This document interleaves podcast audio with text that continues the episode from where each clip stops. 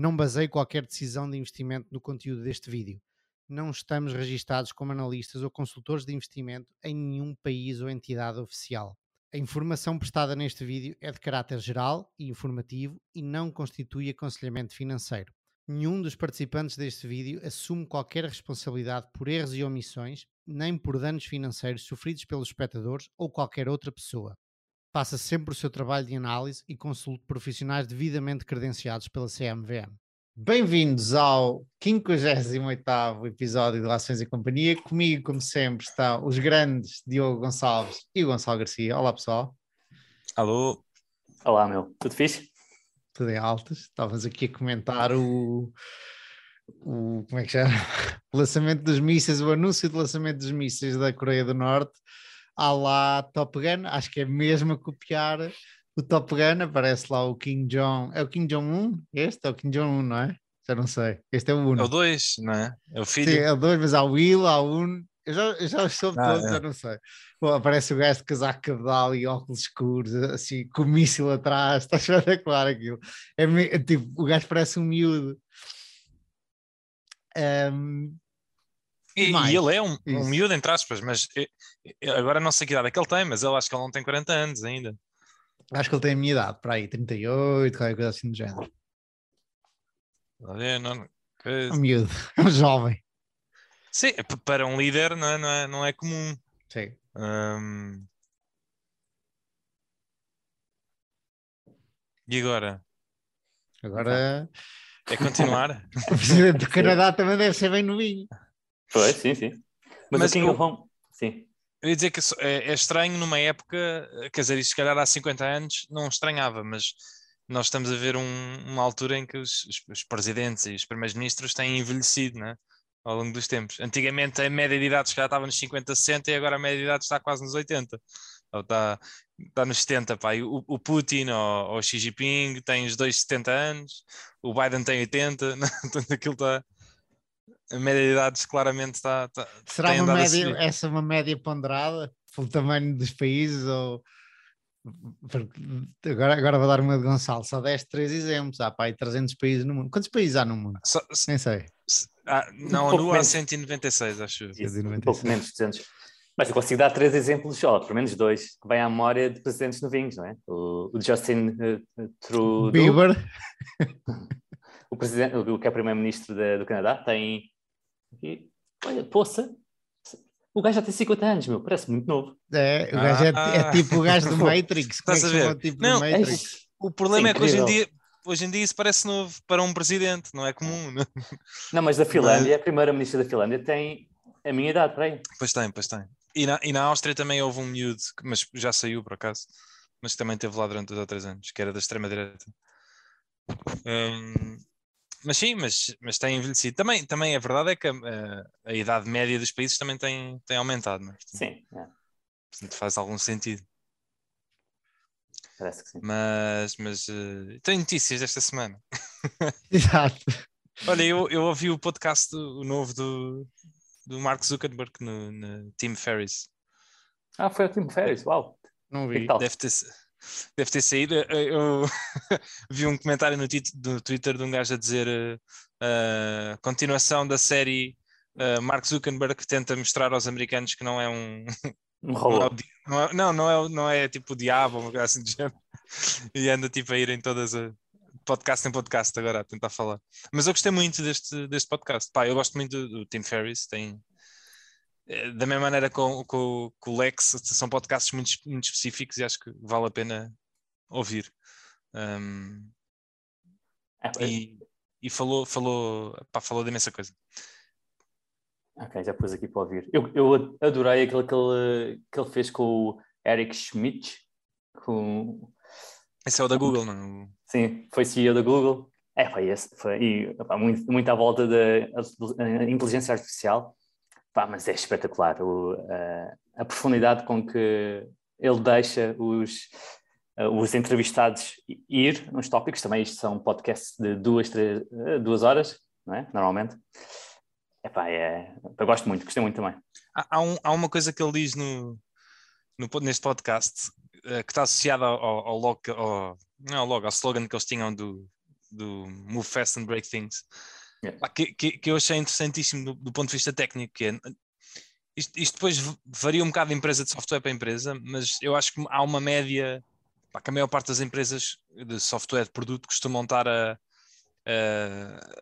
eu não estava a faltar a expressão para, para se perceber, mas é tipo a, a fazer eh, builds de código, a puxar novo código para a plataforma, Ah, epá, ou, ou 15 em 15 dias ou semanalmente, costuma ser mais ou menos eh, o que, o que se costuma fazer. E ele, nessa história do, do MoveFest, ele diz que uma das políticas que ele tinha na empresa do Facebook era atualizar tipo, a plataforma diariamente. Ou seja, todos os dias havia deploys de código novo para lá. Um, pá, e, e eu achei isso, à primeira vista, até me parece um bocado eh, não execuível. Eu não sei como é que isso sequer é possível, mas pronto. Mas a, a ideia dele do Move Fast and Break Things ao início é pá, nós não, não faz mal termos mais bugs, vamos obviamente ter mais bugs na plataforma, mas ao mesmo tempo vamos ter mais eh, feedback, o, o feedback da- das coisas que nós estamos a impl- a implementar são mais rápidas. E numa área eh, em que as coisas estão a mudar constantemente, eu prefiro que tenhamos mais bugs, mas que tenhamos mais feedback constante para podermos estar continuamente a, a iterar. Um, Sim, Mas isso, mas isso é uma mudança de narrativa um bocado, porque ao início ele dizia, o que era, era dito esta move, te- move fast and break things, era porque ele não se importava com as, as coisas de segunda ordem, com as consequências de segunda ordem, não é? Portanto, toda a gente perguntava, estão aí a privacidade? Ah, isto, não, isto está tranquilo, vamos, vamos seguir em frente, não é? E, e até que surgiu coisas como a, a- a- Cambridge Analytics, que houve, houve aquela influência de, ah, nas eleições e afins, pá, e aí começou-se que eles começaram a, a mudar esse moto. Sim, sim, sim, sim, sim, ele fala um bocado disso, mas esta, esta vertente mais técnica disso, eu achei interessante a maneira como ele tinha de, de pensar, eh, porque ele efetivamente, apesar de tudo, continua a ser um, um programador, não é? Um, é um gajo técnico. Um, e depois ele fala muito também da Cheryl lá, Ah, ok. que, Sim. que é uma das pessoas mais importantes também lá no. A história Sim, deles é espetacular. Yeah. Ele, ele diz mesmo que ela pá, foi, foi quase como uma mãe para eles no início, porque eh, eles não tinham experiência nenhuma em, em empresarial e ela é que ela é toda a parte de negócio eh, pá, foi praticamente feita por ela e orientada por ela e, e aquilo que eles sabem foi, foi ela que ensinou. Um, pá, e ele fala muito bem dela na- nesse podcast. Vale a pena. Então, mas mais coisas, pá, hoje sou eu a fazer o papel ali do, do não, não, ainda bem, cada um devia trazer várias coisas. Epá, olha, ah, então temos essa, temos a do, do, do míssil lá do, do senhor do outro lado do mundo, como é que se chama o tipo? Ah, do King John. Ah, a bolsa de Moscou, pelos vistos, já abriu, Abriu. assim limitada, não é? Se- Sem, sem investidores estrangeiros e só algumas ações. Sim, sim, acho que os estrangeiros não conseguem comprar à mesma.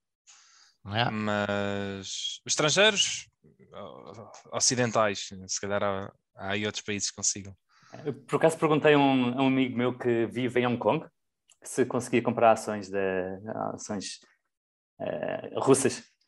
E ele tentou, mas ele tem, ele usa Interactive Brokers e eh, provavelmente por ser um, um broker eh, ocidental, lá está, não deixa, não deixou, apesar dele ser um coreano a viver em Hong Kong, não o deixou comprar.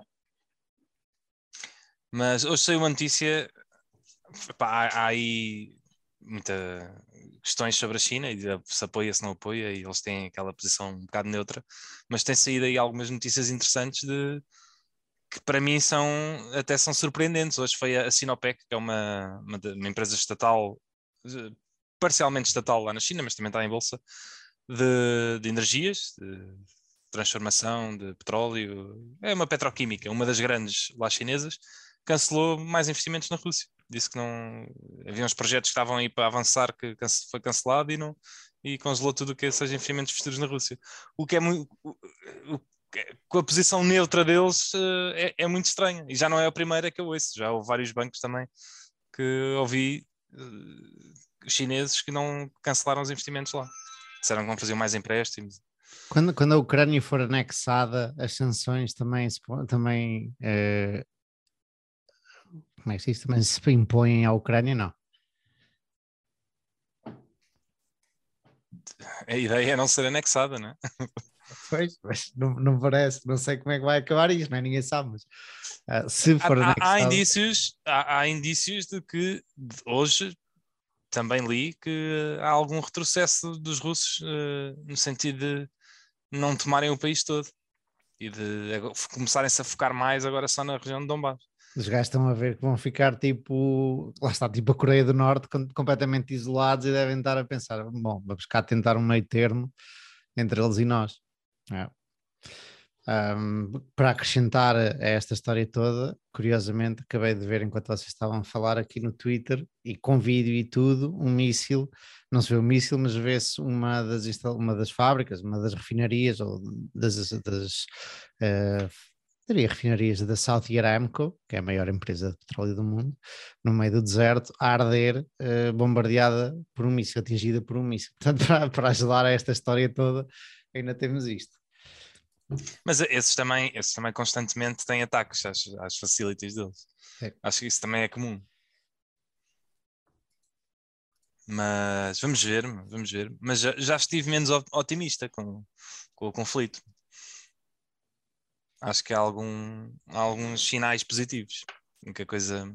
Hoje o Erdogan também. Isto tudo, mais até do ponto de vista de, de países uh, com um papel mais neutro e não, digo aliados, lá está, da, da, Rússia, mas, mas que não são da NATO. Não?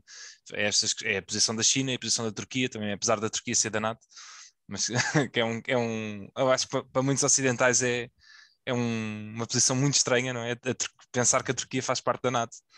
Um, mas ainda hoje o Erdogan, que acho que vai ter uma chamada direta com o Putin, veio dizer duas coisas, veio, veio dizer que ia na chamada incentivar o Putin a, a recuar e a sair da, da Ucrânia e que já, já tinham chegado a acordo a quatro dos seis pontos que, que a Rússia tinha definido e para ele uh, humilde, não foi humildemente, mas é superior àquilo tudo, a chegar a um consenso e dizer que alguma coisa já, já foi chegada a, a acordo.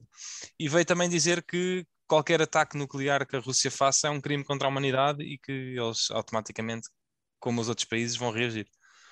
E isto são, são países que são bastante neutros e até têm tido uma posição mais aliada à Rússia nos últimos anos. Bom, noutro tema... tivemos o... Ah, desculpa. Força. Não, não, diz Gonçalo, vamos a isso. Não, estava-me a lembrar que a Tencent anunciou resultados esta semana. É verdade. E hoje entrega, entrega as ações da JD aos, uh, aos acionistas. Portanto, eu, no meu caso, a Prozis vai receber hoje uh, aos preços de hoje para aí 3,5 bis de, em ações da JD. E aqui o Car Gonçalo é capaz de receber. Ah, por acaso não sei, eles pagam em cash, não é? Sim, uh, é. Pagam em cash é... só, só se ele vivesse em Hong Kong ou vivesse num dos outros países que eles mencionam, incluindo a Austrália, é que daria para receber em, em ações. Mas pagam em cash, mas, e, mas pagam já um, um, preço antigo. Fixaram um preço já há uns dias. Ah, porque é que eles estão, estão explicam lá essa ligação JD Tencent? Então, eh, acho que já falámos aqui até, a JD era uma das empresas na qual a Tencent estava investida e decidiram passar esse investimento todo, em, jeito de spin-off, aos acionistas atuais. Não foi todo, mas foi. Eles, eles tinham 20% da JD e acho que passaram 18%, um bocado assim. Acho que não foi a totalidade. O que é uma batelada de dinheiro, é, são 16 mil milhões de, de dólares. Portanto, é, não é brincadeira. É um, é um bom dividendo, diga-se. Uh, e é capaz de fazer alguma algum re-rating, não é? Porque a ação está bastante deprimida e eles têm muito. Se eles, se eles começarem a fazer mais de, destas coisas, têm, são dividendos surdos que eles têm para dar. Mas os resultados saíram, é verdade. Eu, eu não achei nada de surpreendente. Eu gostei até dos resultados. Uh, gostei. Ah, estava em linha com o que eu estava à espera. Não sei se viste a conference call, Gonçalo. Ouvi, ouvi. Ao li o transcript. Um, sim, os, em termos de crescimento, foram, os, foi o crescimento mais baixo de sempre, uh, da última década. Uh, mas muito derivada a, coisas que se espera que sejam bastante específicas do, do período. Sim, eles, eles tiveram um crescimento muito forte em, em jogos internacionais e na, na fintech, que, que, engloba a cloud também. E, e tiveram uh, resultados mais anémicos na, no jogo, uh, nos jogos nacionais, em parte também é culpa porque perderam os clientes, os menores de, de idade, né? Um, e em advertising. Mas nisso, desculpa, nisso é curioso, é porque eles sempre disseram que os menores de idade era menos do que 1% das vendas. E a explicação para. Eles usam isso como explicação, mas porque moveram muitos dos, dos engenheiros, em vez de estarem a fazer coding para suportar todos os outros jogos e novas aplicações e afins, uh, eles estavam, sobretudo, a trabalhar em desenvolver. Uh, fixas, não é? Ou, ou, ou, maneiras de não permitir que os menores jogassem. Portanto, é aqui um, eles, o que eles chamam de um efeito indireto no, na, nas receitas. Mas porque é curioso, como, como, é, como é que uma coisa que à partida só pesa 1%, como é que ah, se isto andava a crescer a 15, 20% ao ano e agora só cresceu para aí 1%, como é que uma coisa que pesa 1% teve um impacto tão grande? E eles explicaram Sim. assim, o que me parece um bocadinho ah, não, é, é, pode ser rebuscado, mas pode fazer sentido uh, no, no, sentido em que eles não estão a criar tantas coisas novas porque estão ocupadas a resolver problemas de relação. É. Mas, uh, mas pronto, não faço ideia, depois já, já não dá para confirmar. Um, a outra área em que eles estiveram fracos também foi na publicidade, e isso é um bocado também a repercussão de, da economia não é? chinesa e, e e eles estão um bocado presos ao crescimento. O crescimento chinês foi complicado no trimestre passado e tem andado, aliás, o ano passado tem andado a, a diminuir. Um, e eles são afetados Sim. claramente por isso. E depois também perderam a ZTEC, é? é, yeah. que também era um, um bolo grande, e portanto isso demora um bocadinho a, a voltar aos, aos eixos. Mas pronto, lá está, são, são tudo questões que, a meu ver, parecem perfeitamente passageiras. E Curiosamente, alguém perguntou se o quão, o quão provável ou se eles viam a Tencent a fazer mais coisas destas, né? fazer mais spin-offs e até distribuir segmentos inteiros. Um, Mas isso numa de, de, dividir a empresa, não é? Yeah, eles, sim, até, eles até. Yeah. Eles riram-se o... da pergunta. Sim, o, eles perguntaram isto, creio que ao uh, CFO, e o C falou, não, esta pergunta é, é mais para o Pony e o Pony May disse, não, não, não, isso foi... Mas foi, é muito curioso terem perguntado, porque se, se, se de facto isto seria, seria muito bom para o acionista, isto se tornasse um pouco como a IAC, é? que pelo menos para estes negócios novos e para, para toda a parte de, de VC que eles têm, quando os negócios se tornassem maduros o suficiente para fazer um IPO, também distribuíram, uh, distribuíram, Mas, uh, acionistas. Aquilo que eles disseram fez todo o sentido, na minha opinião, do, por exemplo, do investimento da, da CIA, uh, que é, faz todo o sentido. Eles, a maior parte dos investimentos que eles fazem em, em, no mercado privado e que tendencialmente o bolo do dinheiro que eles têm investido está em empresas públicas. Porque se forem casos de sucesso, elas crescem, elas vão para a bolsa, né? E depois faz sentido fazer de investir dessas opções para continuar a investir no mercado privado. É um bocado como é, lá está, é um, private equity fund ali associado ao negócio. Me pareceu perfeitamente plausível e tanto a JD como a CIA já são empresas maduras, né? continuam a ter crescimento, mas já não é, não se espera que venham a, a crescer como, como cresceram. É. Outra coisa curiosa é o facto de, eu não sabia, a cloud, a, a, o, o, segmento cloud uh, é loss making, portanto, tem tido perdas. Uhum. E é, isto, é, para... a, própria Alibaba, só o ano passado é que ficou break-even e é a maior uh, empresa de cloud lá do, da China. É. Isto no Tencent é o mais difícil de ver porque está em conjunto com a parte de fintech e a parte de fintech deve ser bastante rentável e, e, e engole todas estas perdas eles têm, é, um, é, é, é, muito inicial o negócio de cloud deles, uh, ainda está, não tem nada a ver com o americano ou mesmo o europeu, apesar de nós não termos empresas de cloud na Europa, uh, mas, uh, mas eles estão em, na rampa de lançamento ainda, apesar deles neste conference call terem dito que fizeram um shift, vão fazer um shift né, de growth, growth at all costs para, para começar a, a pensar em, em, ter, em, em ser profitable já. Mas, uh, mas é um negócio, a cloud lá ainda está muito numa fase embrionária. eu acho que as três ou quatro juntas, se juntares a Huawei com a, com a Tencent, com a Alibaba e estão a faltar uma, que são as quatro maiores, que é o negócio praticamente todo, não, se calhar não chegam a. Ou, ou devem fazer o tamanho da Google, as quatro juntas. Da Portanto, Google? aquilo- sim, Ok. da Google, da Cloud Services, do setor de cloud. Sim, sim. Portanto, ainda, ainda tem muito para onde, para onde crescer. Que é, é a terceira, não? Deste lado do, do mundo. É a terceira, sim. É Microsoft segunda, não, Amazon, Microsoft, Google, será assim? Uhum.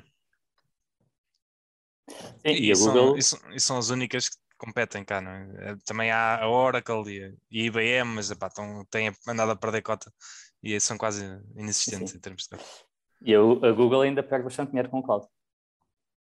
Enquanto a, a Microsoft e, e- e a Amazon ganham bastante.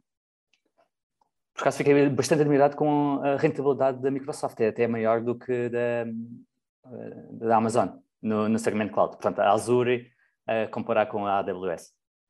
Tem, é mais rentável. Aqueles eles devem fazer um pushing brutal com todos os outros serviços e, e aproveitar a, Porque depois isto também, eh, o negócio de cloud, há várias camadas. É? Pois o que é que incluís E- lá? É tipo a gross margin, tu podes lá incluir várias coisas, não? Tipo, por exemplo, o- a- as subscrições. É, é isso, tu tens várias camadas e tens vários níveis de serviço. Tu podes fornecer, eles até costumam dizer, os três grandes é o, é o IaaS, o PaaS e o SaaS, não é? Ah, quando tu forneces software, SaaS, não é? Aquilo é cloud, não é? Mas é software. Ahm, tipo, o, mic- o, Office 365 é, É que É está cloud, incluído na é? cloud? É- é- Ou eu é só acho que eu sei, armazenamento? eu não sei o que é que eles incluem, ah, mas, mas deveria estar. Não, mas deveria o, estar. sim, o segmento de Office e Windows é à parte. Eles depois têm um segmento mesmo Pronto. na Azure. Isto é Microsoft. eu, eu não sei o que é que inclui, mas in- infraestrutura as a service e platform as a service, provavelmente está tudo lá. Sim. E depois Sim. podem pôr vários serviços por cima. E-. E, nesse aspecto acho que a Microsoft é capaz de ter uma vantagem em relação à AWS, porque, porque é muito mais a sua natureza e, e não sei se não consegue ah, pôr mais serviços por cima que são muito mais rentáveis. Yeah. Ou seja, usar, usar a parte de infraestrutura quase a, a ser break-even, mas depois o que dá lucro é todos os serviços que fornecem por cima. Não, mas olhando para o negócio parece ser exatamente isso. Com uma escala menor é mais rentável. É, portanto, basicamente consegue, com os outros serviços, trazer muito mais dinheiro à, à cloud. Por exemplo, on- onde a Tencent pode ir buscar dinheiro é com a, com a Tencent Video e com a Tencent Office, porque eles também têm um Office, né? não é? Não Docs. se chama Office, Ten- exato. Chama-se Docs, não é? Ten, Tencent Docs. Aí é que eles podem extrair valor e, e o resto fornecerem quase a, a custo zero, só para fazer crescer a indústria. É. Pronto, e com isto já temos aqui um tema. ah, saiu, saiu hoje uma notícia muito importante meu, para os acionistas da, da Facebook. Ahm, ah, na Europa era para chegar a acordo para uma, uma obrigatoriedade de interoperability das empresas de comunicação. Ou seja, Os Estados Unidos, não foi? Uh, sim, sim, não, mas entre as empresas uh, de, de comunicação a nível nacional, a nível europeu, uh, de, de, de não fecharem os seus circuitos, ou seja, permitir enviar mensagens tipo para a iMessage da, da Apple e receberes pela WhatsApp, por exemplo, Ah, é. e vice-versa. Ou seja, basicamente é uma antimonopolista, uma medida antimonopolista a nível europeu, para que, que uh, Rui Má veio logo dizer que se isto fosse na China já estava tudo a cair, não é? ah, isto é o antitrust e, e é o governo chinês, mas que a Europa também tem muitas atitudes destas. Um, pá, eu não sei muito bem os trâmites daquilo, mas na verdade o que me disseram é que aquilo provavelmente até pode ser muito bom para o WhatsApp, né? Porque, porque vai eh, sendo a, a, empresa número um, por exemplo, a, a iMessage da, da, Apple pode perder a sua exclusividade, não é? A, sua, não é exclusividade, mas, mas a tentativa da Apple, por exemplo, de fechar o círculo e, e de controlar aquilo. Mas como é que isso é? Tu mandas mensagens do WhatsApp para, para outro serviço? Sim, a partida é tipo, imagina, podes mandar mensagem de, de iMessage, por exemplo, eu não tenho, eu sou Android, né? e posso receber isso através da WhatsApp. Okay. É estranho, e aqui, eu também não sei, eu não li uh, profundamente como é que aquilo está feito, e a verdade é que aquilo também só não é, não, ainda não tem um ponto de vista técnico, está assim abstrato. Né? Aquilo depois como é que pode ser implementado ainda, Ok. ainda vai demorar, ainda vai, ainda vai ser preciso uma análise. Mas a Apple faz um bocadinho isso. A parte, a mensagem de texto normal está integrada no iMessage. Portanto, quando tu mandas uma mensagem com o iPhone pelo iMessage, não sabes se vai em texto, mensagem de texto normal, ou se vai pelo iMessage. Depois eles lá escolhem. Isto é, mas eles fazem isso com os deles, não é? Com os deles. Sim, ou seja, nos iPhones eles. Ah, sim, sim, eles depois veem se, se o eh, receptor é um, tem um iPhone. Se for um iPhone, mandam por iMessage. Se não for, mandam por texto. Yeah. E- mais e, coisas. e sim, também tam- o Digital Act, também do- da parte de eh, toda a nova regulação que a Europa vai implementar ao Facebook, a Google e fins, vão, poder, vão ter poderes de separação de- das entidades, se forem o que eles chamam repeat offenders, ou seja, se não cumprirem com as regras várias vezes, e podem levar multas agora até 20% da, da receita global. Uau. Portanto, já, já começa, já, se, Já faz moça. 20% da receita global já faz massa. Já não é aqueles um ou dois bichos que costumavam pôr eh, há uns aninhos. Opa, lá está, isso só ajuda os grandes, que conseguem contratar eh, o pessoal todos os advogados e, e tudo o que é compliance, e os pequeninos vêm-se mais, mais, Ah. mais gregos com isso. Por outro lado, excluem todos os pequeninos destas, destas regras. Ah, ok. É só, é só para empresas com, mar, com marca de cap acima de 75 bis. Ok, E, ok. isso onde? Isso onde? Desculpa? Isso é onde? É a Não é- Europa ou. É na Europa, na Europa. A nova regulação europeia que foi divulgada hoje chama- chama-se. Se calhar isso é a mesma coisa que o Diogo está a falar, são várias peças do mesmo puzzle, não? Sim, sim, deve ser. Eu também foi, foi tudo anunciado hoje, sim. E também fo- foi anunciado que eh, a Europa vai, vai continuar a permitir, que era uma coisa que estava a tentar acabar, a partilha de dados entre os servidores europeus e os servidores norte-americanos. Porque uma das coisas que estavam a tentar fazer era que não saíssem a informação da- da Europa. Uhum. Pronto, e isto ainda vai continuar. Um, noutras notícias relacionadas, a Uber em Nova York vai ter os táxis na sua plataforma. Portanto, interessante. E estava a malta até a mandar bocas no Twitter que a Uber em, em Nova York é mais cara do que os táxis. Eu não sabia, não fazia ideia disso. Um, Em Lisboa também. Mas? Quer dizer, pelo acho menos que quando não, precisas- só a bandeirada do táxi é de 2 euros e tal, não? Eu ia dizer, é que pelo menos quando precisas deles, né? porque eles têm a tarifa dinâmica na, na Uber. Hum, ok. Sim. Se começar a chover de um momento para o outro e for hora de ponta, Não é? se calhar É isso, mais é isso. barato. Se fores a um concerto e quiseres apanhar quando saís do concerto, se calhar não, não é os 6 euros normais, pagas de É, é. 14 ou 15. Sim. Portanto, Um, Quando precisas deles, No, no outro tema ainda mais ou menos relacionado, Netflix também vai cobrar pelas passwords eh, a mais, não é assim? Uma coisa assim do género, ou seja, já não podemos Par- partilhar partilha. passwords. É isso. Não, podes partilhar, não é? Agora vai ter um sistema de, de partilha mais para, para mesmo para desconhecidos e afins, Hum, ok. em, que, em que cobram por isso. Tu- agora o que tu podes fazer é, é tu, dá, crias várias contas no, na- no Netflix, não é? E depois partilhas a tua password com os, com os teus amigos e familiares. Uhum, Exato. Mas pronto, eles têm a tua password.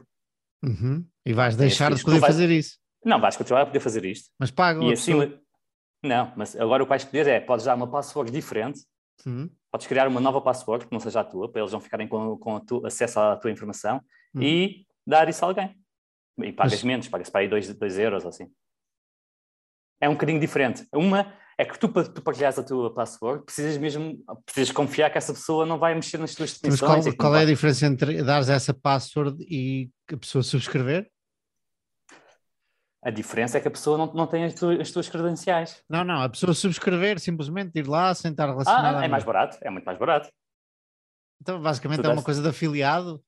Sim, É tipo, é tipo um afiliado. ok, está bem. Bas- Basicamente é isto é, um, é a Netflix a usar-te como, eh, como Canal de vendas. alguém que ad- adquire um cliente e, portanto, passa para, para o novo cliente algum, alguns destes custos de aquisições em jeito de desconto na- na- Ok. no, no custo da password, Ok, para a ok. conta. Bom, vamos aos temas, meus caros.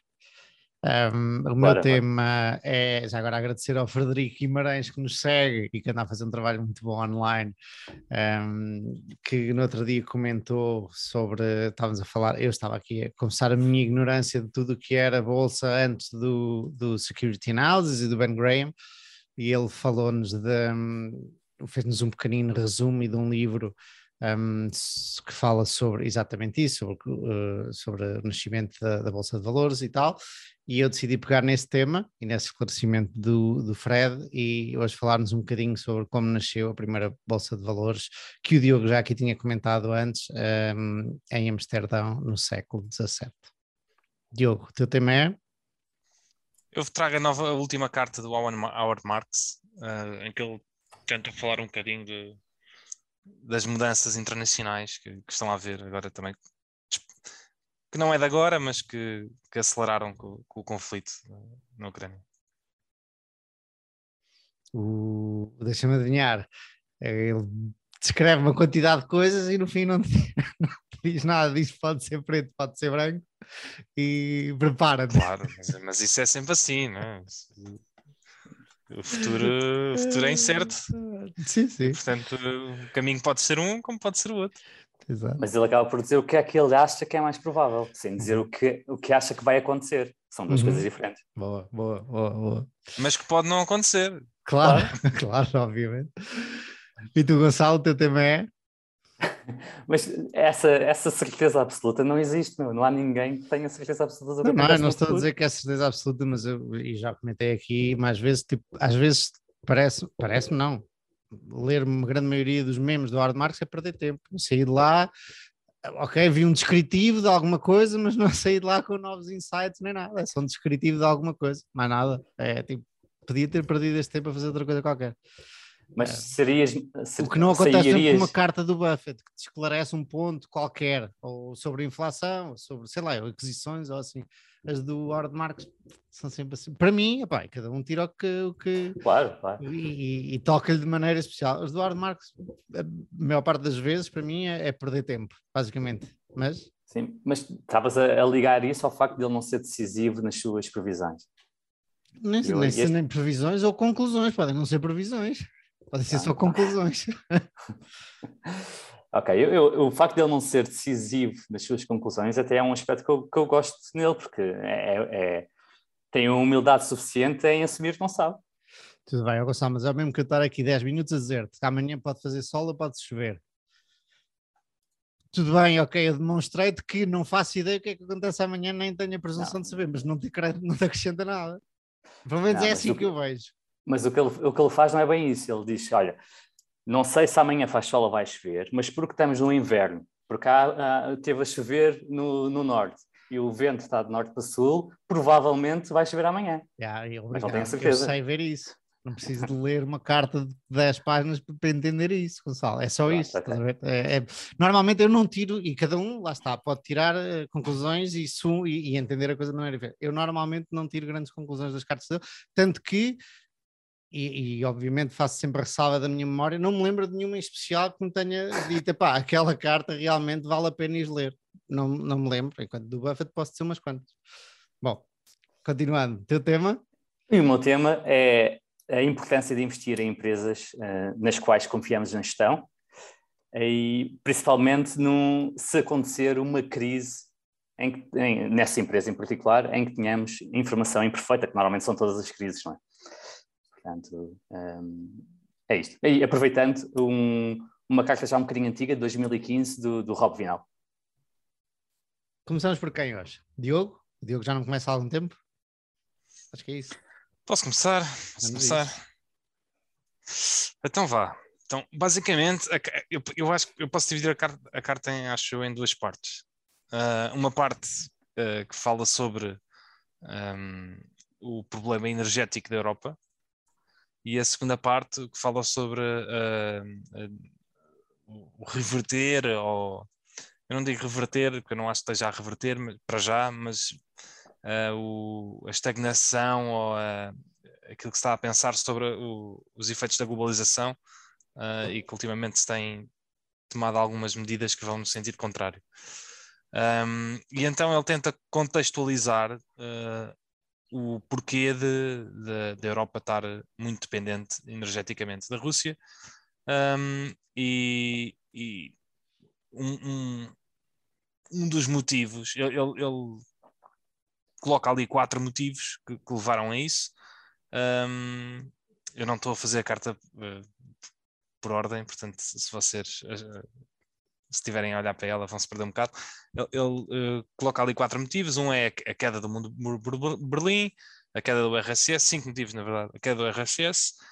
Um, a noção de que conflitos nucleares uh, vão, vão uh, está, uh, o risco de um conflito nu nuclear tem estado a cair, pelo menos essa noção, e a, o, a shortness de memória, que é o facto de termos pensamento, só olharmos para aquilo que se passou no tempo curto, no passado mais recente, e portanto uh, difícil mantermos presentes aquilo que aconteceu já há bastantes décadas.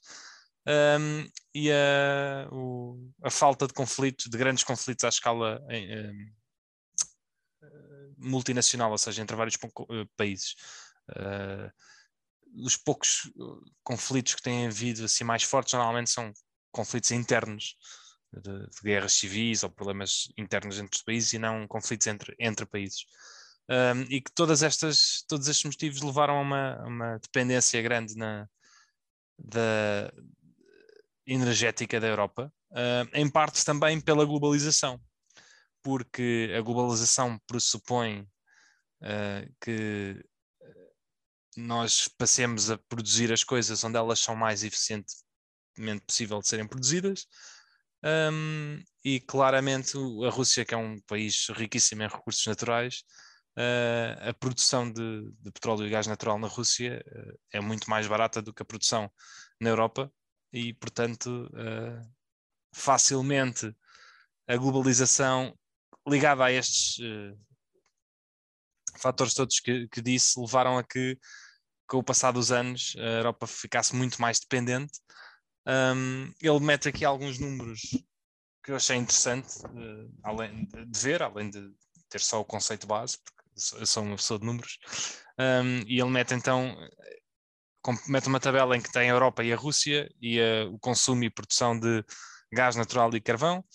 A Europa é deficitária em cada um desses três elementos. Uh, no uh, petróleo, ela produz 3,6 mil milhões de barris ao dia e consome 15 mil milhões de barris ao dia. Portanto, é deficitária em 11 mil milhões de barris. Em gás natural, são 200, ela produz 230 uh, eh, bilhões de metros cúbicos e consome 560, portanto é bastante deficitária também. E em carvão produz 475 e consome 950. Uh, eh, portanto, é e, é deficitária nos. Diz. Seria, seria giro ver eh, estes, estes, estes dados sem a Noruega. Então aí seria um absurdo. Exato. Uh, a Noruega e, e, acho que a Inglaterra também tem alguma Sim, produção, tem mas, é. mas se tirarmos esses dois países, então uh, é, um, é, um, descalabro. Um, ao, por lado contrário, a Rússia é, exporta mais de cada um destes três do que importa.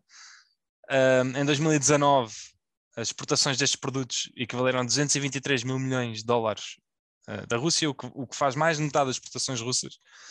Portanto, mais de metade das exportações russas é petróleo, gás natural e carvão.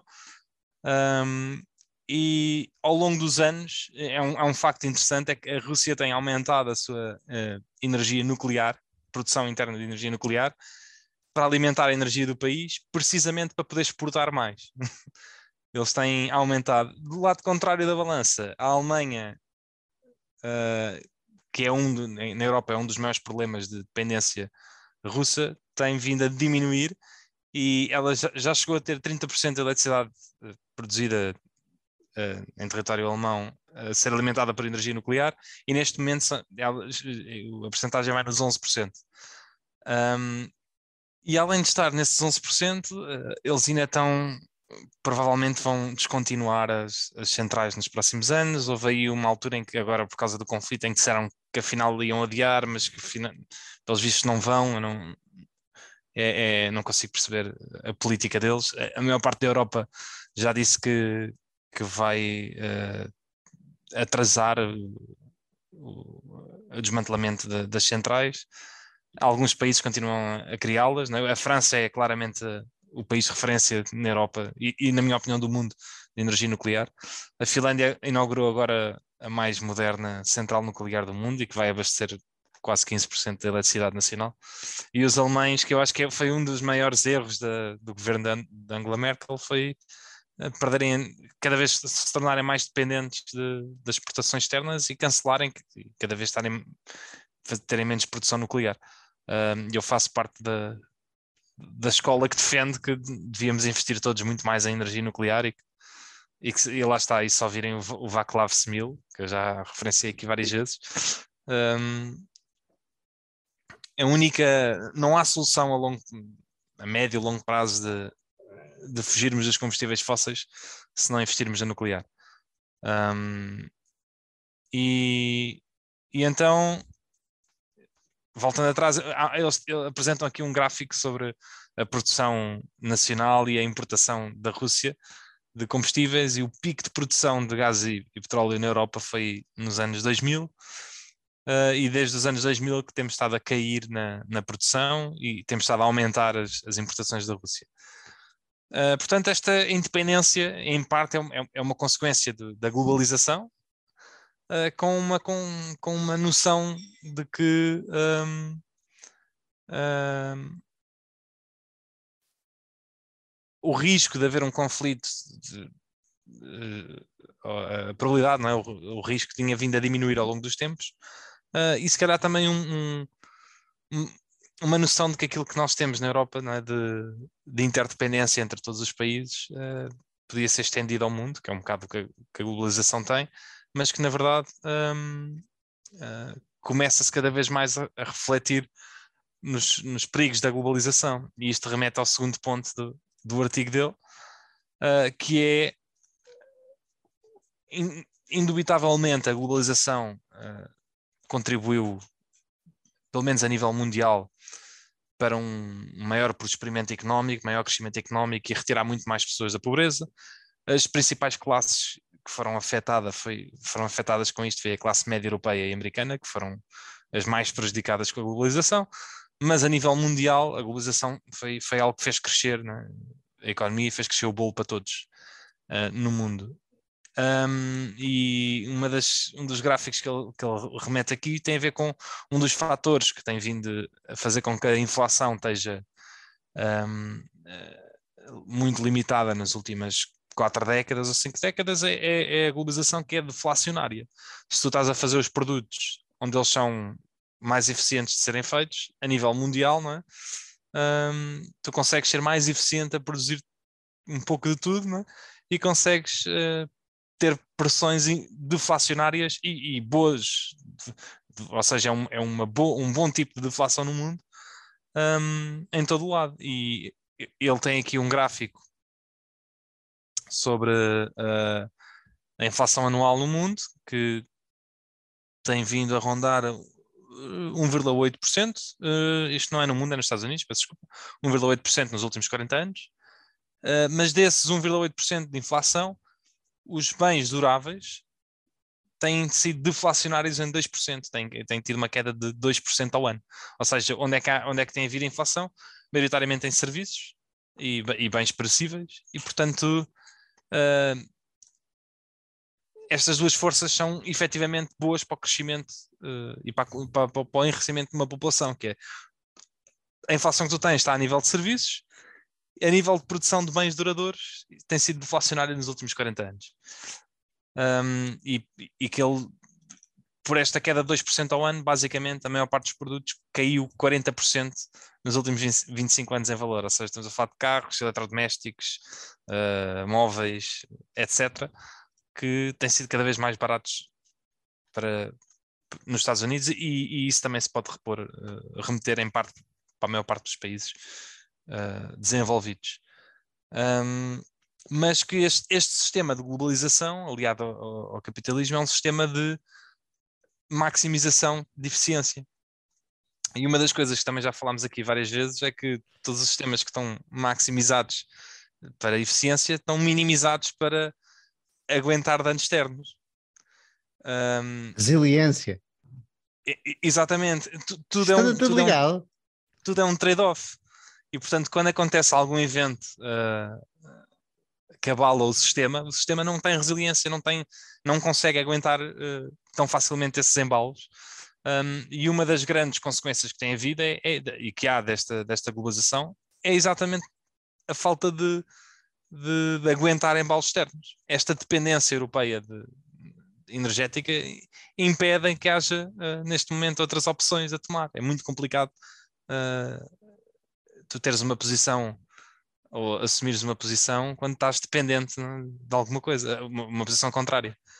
Um, e o outro exemplo que ele, que ele fala aqui, ainda mais importante, na minha opinião, do, petróleo, do que o petróleo e o gás natural, para os dias de hoje, é a indústria dos semicondutores que ao longo dos últimos anos tem-se vindo a concentrar cada vez mais, é? no, no, onde é mais eficiente a, a sua produção, e hoje em dia praticamente 90% da produção mundial de semicondutores está em Taiwan.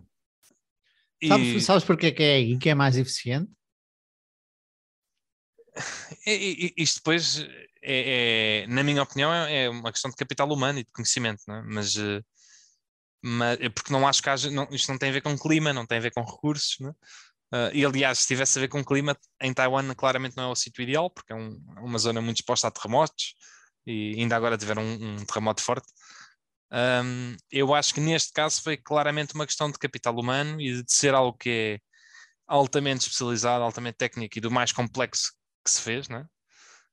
Um, e conseguimos juntar ali todo a maior parte da, da, nuvem de conhecimento que existe para desenvolver aquilo está naquela zona, neste momento, uh, aliada a uma área onde a cultura de, de, de, produção e de trabalho é muito, é muito elevada. Né? E, portanto, acabou por, acabaste por juntar estes dois mundos. É, é, ali que está o conhecimento e, e é uma, há uma cultura muito grande naquela zona de, de produção eficaz. Né? E, o Gonçalo pôs ali um gráfico. Pôs aqui um, um, gráfico que mostra uh, onde está a capacidade de produção de semicondutores. Uh, e, e, basicamente, para os chips menos avançados, está relativamente bem repartida. Taiwan, Coreia do Sul, Japão, América do Norte, China, Europa e o resto do mundo, repartido. Depois, à medida que avançamos para os chips mais, mais pequenos e mais avançados, uh, vemos que, por exemplo, abaixo dos 10, uh, como é que isto se lê? Nana, é nanómetros. Nanómetros, abaixo dos 10 yeah. nanómetros, basicamente só encontras uh, em Taiwan e, e, na Coreia do Sul. Portanto. Sim, que basicamente quem é que faz esses, esses chips? Se forem. Um, estava a faltar a palavra. Mas se forem microprocessadores, uh, as duas empresas que fazem chips abaixo de 10 nanómetros é a TSMC e a Samsung. Yeah. Se forem memórias, as únicas empresas que fazem é a Samsung, a Micron, que é americana, por acaso, mas que as fábricas estão em Taiwan, uh, maioritariamente, e a Inix, que é sul-coreana. Portanto, está tudo ali concentrado. A única empresa que ainda tem alguma capacidade de, e que provavelmente vai entrar aí nesses números se não for este ano é para o ano, mas que tem tido dificuldades e, e foi ultrapassada e até hoje ainda não conseguiu, é a Intel, um, que se prevê que consiga produzir e portanto pode ser que consiga haver essa produção nos Estados Unidos, mas mesmo assim, mesmo que consiga entrar nessa de menos 10 nanómetros, a TSMC já está no caminho de tentar fazer chips inferiores a 5 nanómetros, portanto... Sim, mas, mas acho que aqui há uma diferença grande em relação ao que aconteceu com, com a a Europa e a, e a, crise atual energética, ou a opção por não desenvolver energias internamente. É que esta capacidade criou-se em Taiwan e, e, e, na, e, na, Coreia, porque realmente foi aí que se desenvolveu, uh, conseguiu-se desenvolver as partes mais avançadas não é? Não foi bem uma escolha dos Estados Unidos, ah não, vamos subinvestir aqui e, e, e, e deixar, e, e subcontratar. Não, não, diretamente, mas foi uma escolha de muitas empresas de uh, fazerem outsourcing da produção à cabeça. Quando eu digo isto, imagina, a, a, maior parte das a indústria dividiu-se de alguma maneira em que as empresas disseram eu não vou conseguir competir, eu não vou ser eficiente e portanto eu só vou desenhar os chips, não é? Portanto, a, maior parte das empresas que nós conhecemos, a AMDs, Nvidias, eh, sei lá, agora, elas simplesmente disseram, nós não vamos, não vamos entrar nesse caminho porque lá está, eles são melhores a fazer isso lá e portanto vamos fazer outsourcing da produção.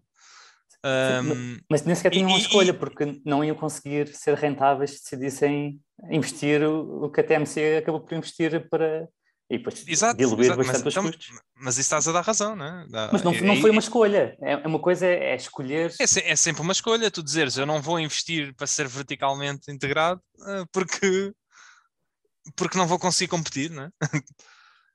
mas, mas isso, é, isso é o mesmo motivo pelo qual a Berkshire deixou de produzir eh, tecido nos Estados Unidos, não, é? não foi, podes dizer que, que não é uma escolha, não é? Mas foi, não? É? eles não conseguiam competir, não conseguiam fazer dinheiro com aquilo é? e tiveram que fechar. Foi uma é... vitalidade, não foi tanto uma escolha, foi uma falta de escolhas. Falta de é, é, é, uma consequência da globalização, é uma consequência de conseguirem produzir melhor e, mais, e serem mais rentáveis no outro lado.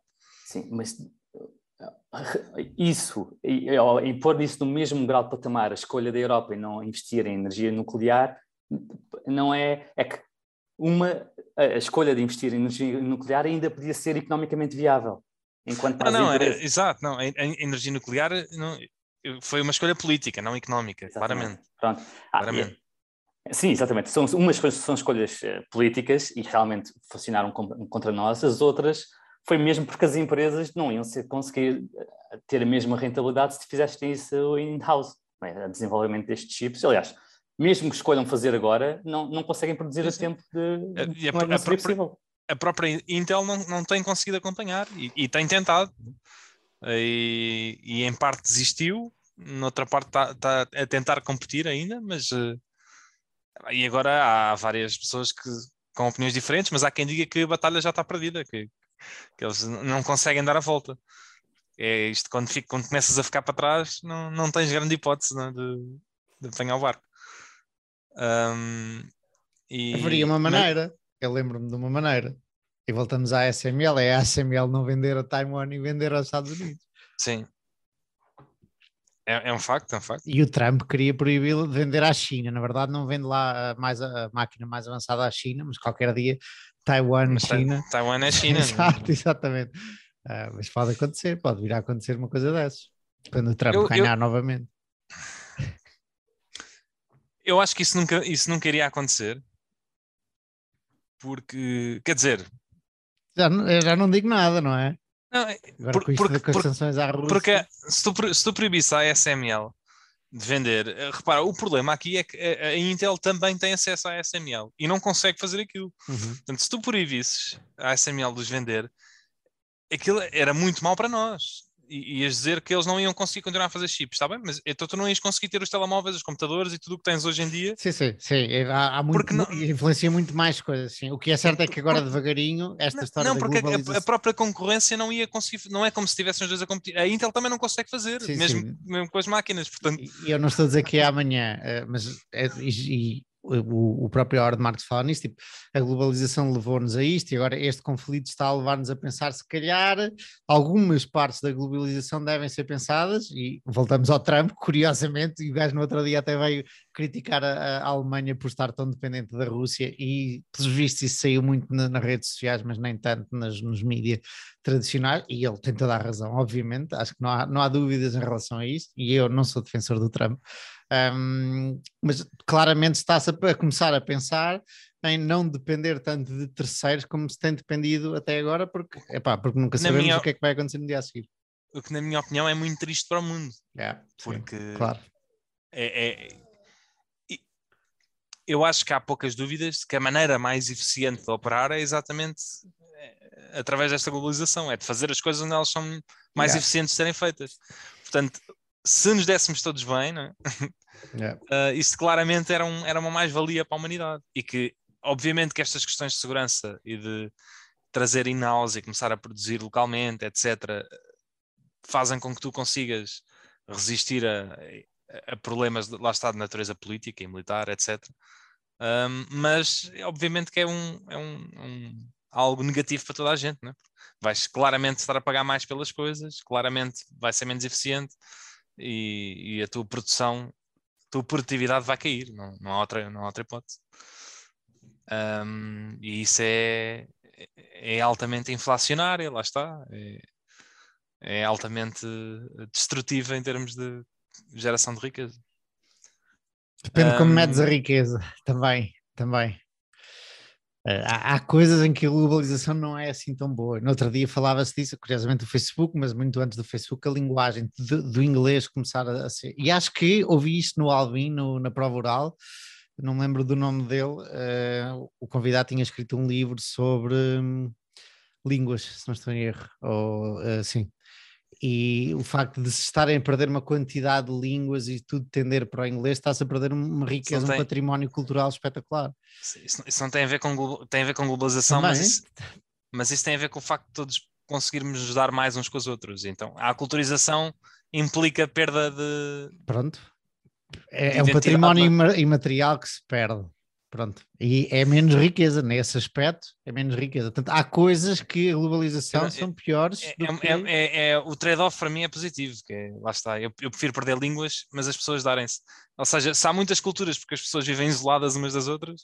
Não, neste caso, ah. curioso, sim, mas há aqui coisas que também são que são más. Agora, não sei se conseguimos pesar, como tu dizes, não, é, sim, é sim, sim. todas as boas e todas as más e chegar, uh, e chegar a, uma conclusão. E há mais exemplos na arquitetura também, nas artes, há, há muitos exemplos que uh, a globalização não veio ajudar uh, e veio formatar tudo da mesma forma, o que é triste, infelizmente. Um, mas sim, economicamente, provavelmente dar-te razão. Mas pronto, e, e, ele acaba a carta então com esse tom uh, de que provavelmente uh, ele, não, ele não diz que, que, a globalização atingiu um pico, não é? Uh, mas que lá está, tudo tem um trade-off e que, e que este tipo de coisas são escolhas. Não, não, não há, não, não, lá está, não, não se consegue dizer o que é que é melhor se uma coisa é melhor que a outra, mas que tendencialmente o que ele vê é que as escolhas uh, ultimamente implicam para mais relação, mais uh, não globalização, ou seja, nacionalização, não é localização, localização, localização mais, mais relação, etc. E, e, e, e, em troca de, da liberalização que houve e da globalização que houve nos últimos 40 a 50 anos. E que, tendo isso em conta, uh, isso tem peso é? nas decisões financeiras que nós tomamos. Uma das coisas que a localização implica, a meu ver, é uma maior inflação. É claramente, lá está, basta ir do ponto de vista energético. Se tu agora não puderes ir comprar eh, petróleo a um preço e tiveres que produzir é. onde ele é mais caro, vais ter a energia vai custar mais e isso está, está associado a todos os produtos. Um, Bom, Gonçalo, tu leste este mesmo? Li. ler? Uh, tens alguma consideração?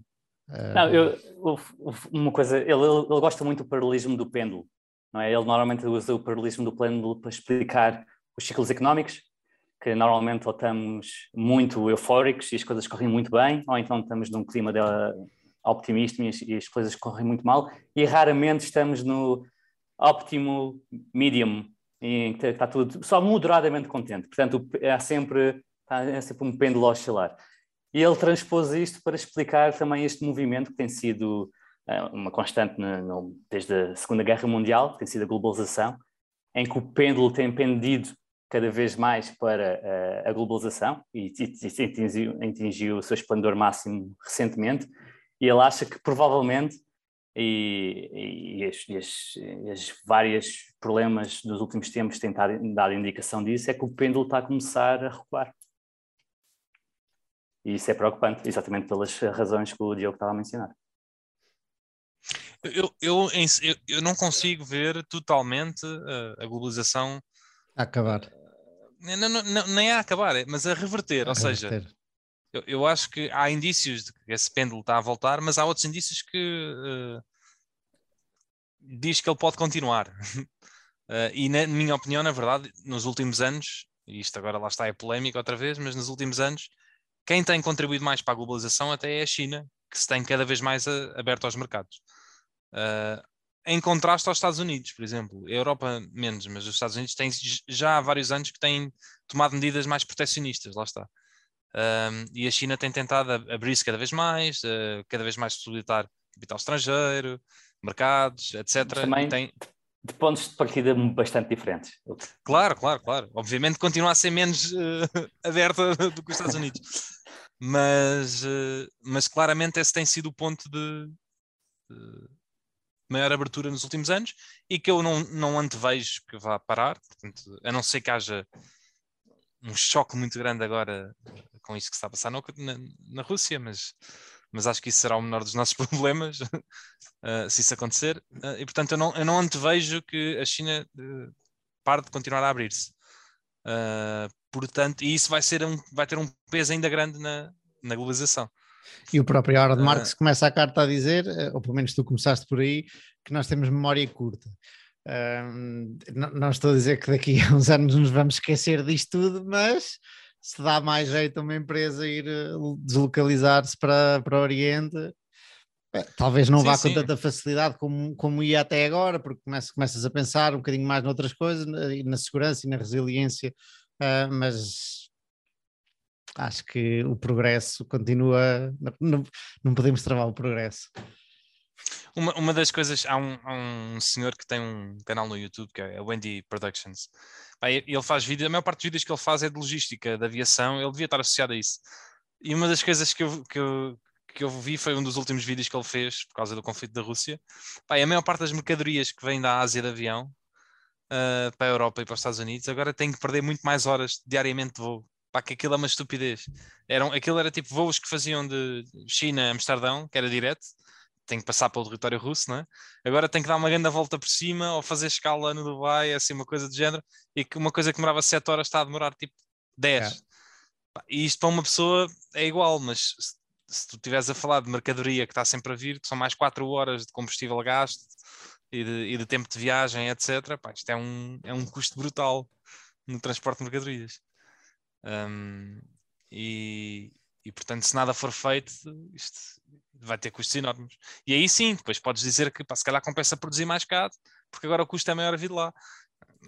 Mas isso não é bom para ninguém, né? Já, já. Temos que agradecer ao Sr. Putin.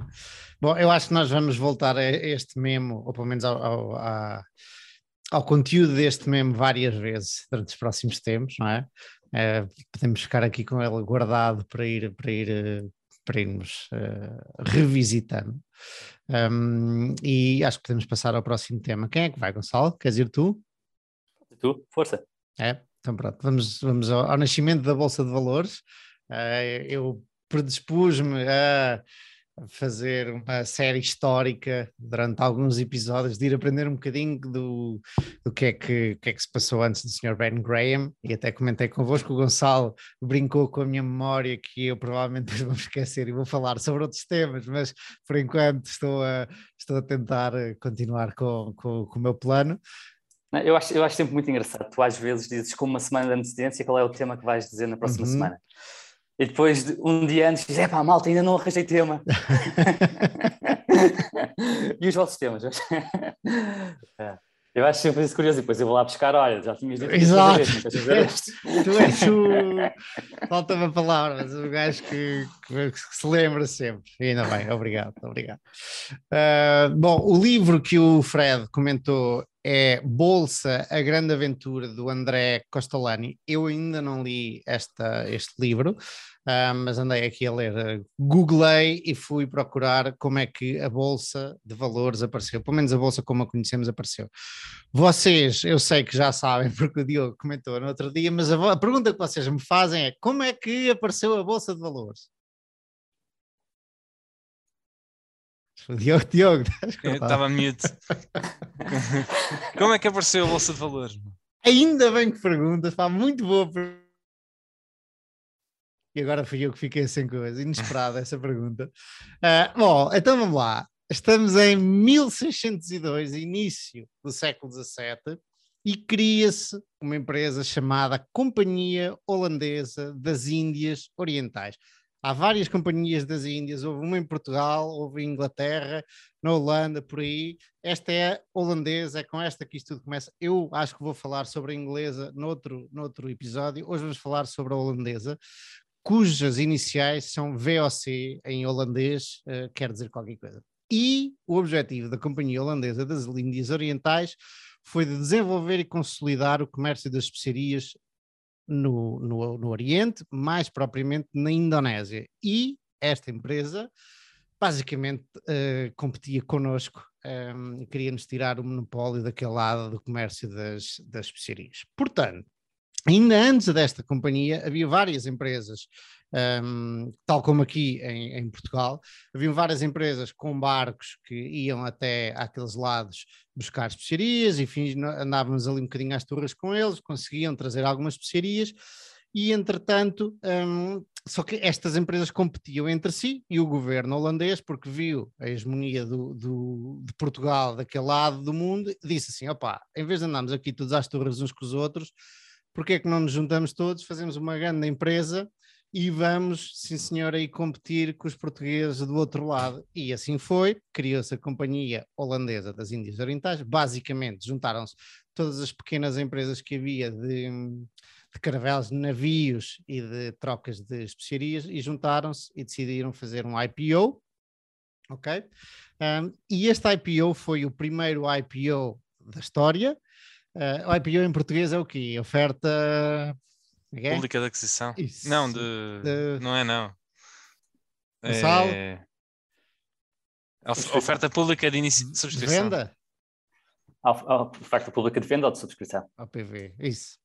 Um, e portanto, o governo atribuiu uma. Falta uma palavra em português, eh, em inglês é charter, atribuiu eh, uma licença um de, 20, de 21 anos, não, não, não, uma licença de 21 anos da exploração de tudo o que fosse uh, Oriente do Cabo da Boa Esperança um, à Companhia Holandesa das Índias. Portanto, tinha o um monopólio, esta empresa ficou com o monopólio de tudo o que vinha daquele lado durante 21 anos. Portanto, isto não era só uma empresa qualquer, era basicamente uma extensão do Estado holandês, porque também tinha fortes, também tinha navios de guerra, tudo para lutar contra quem? Contra nós. Tá? Portanto, a primeira bolsa de, do mundo foi dedicada a acabar com o nosso poderio e com o nosso monopólio no Oriente. Ah, isto é este de orgulho.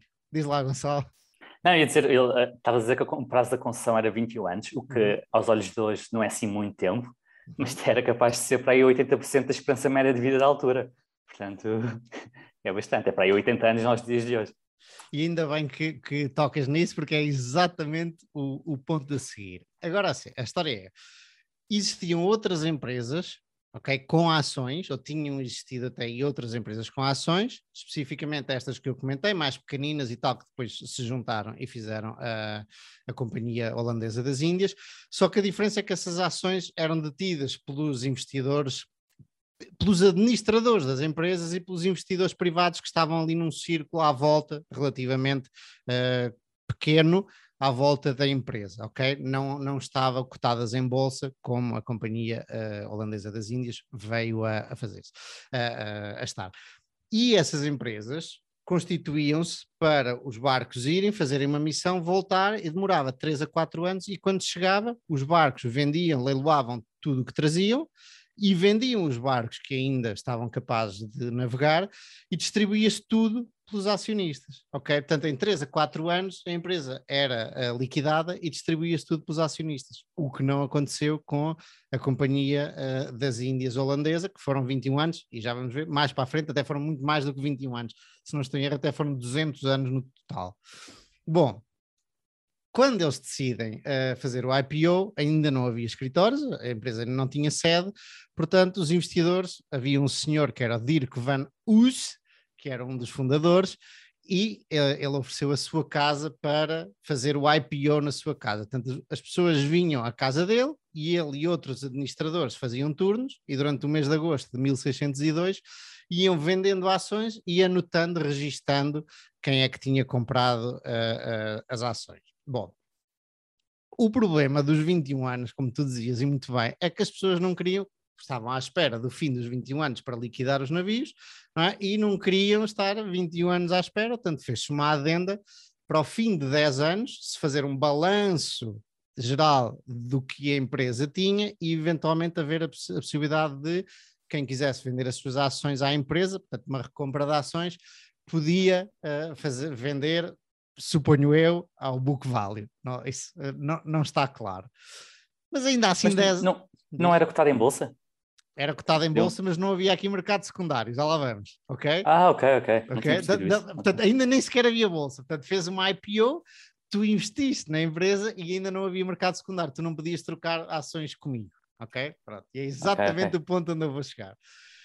E, e, portanto, fez esta, esta cláusula ao fim de 10 anos, vamos aqui fazer um balanço e quem quiser nós recompramos as ações, mas ainda assim os administradores que tinham bastantes ações acharam que 10 anos era muito tempo, portanto, introduziram outra cláusula que permitia a troca no mercado secundário das ações da, da Companhia Holandesa das Índias, ok? E isto foi esta cláusula que deu início aos mercados como os conhecemos e às empresas cotadas em bolsa como as conhecemos. Havia só duas questões para tu venderes, por exemplo, eu te vender as minhas ações, tínhamos que ir vender à, ao bookkeeper, ao contabilista da empresa para ele ir registar, porque não eram ações ao portador e ele tinha que ter tudo registado no, no livrinho, e dois administradores tinham que aprovar, ok?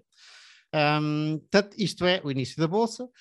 Curioso aqui, um facto curioso é que, como isto estava a passar em casa deste senhor Dirk van Us, a empregada viu esta malta toda a vir ali comprar ações e disse: opá, eu também, quero comprar ações disto, estou a ver isto pessoal todo. Portanto, ela foi a penúltima investidora do, da companhia da, das Índias, pelo menos investidora inicial. Logo a seguir, o bookkeeper, o contabilista que estava a registrar isto tudo, viu isto e disse: opá, eu também quero dar ações ao meu empregado pessoal também deu ações ao seu empregado pessoal, que foi o último investidor, e eu suponho, ainda que aquele empregado talvez não trabalhasse para a empresa, isto foi a primeira share-based compensation que houve no mundo também.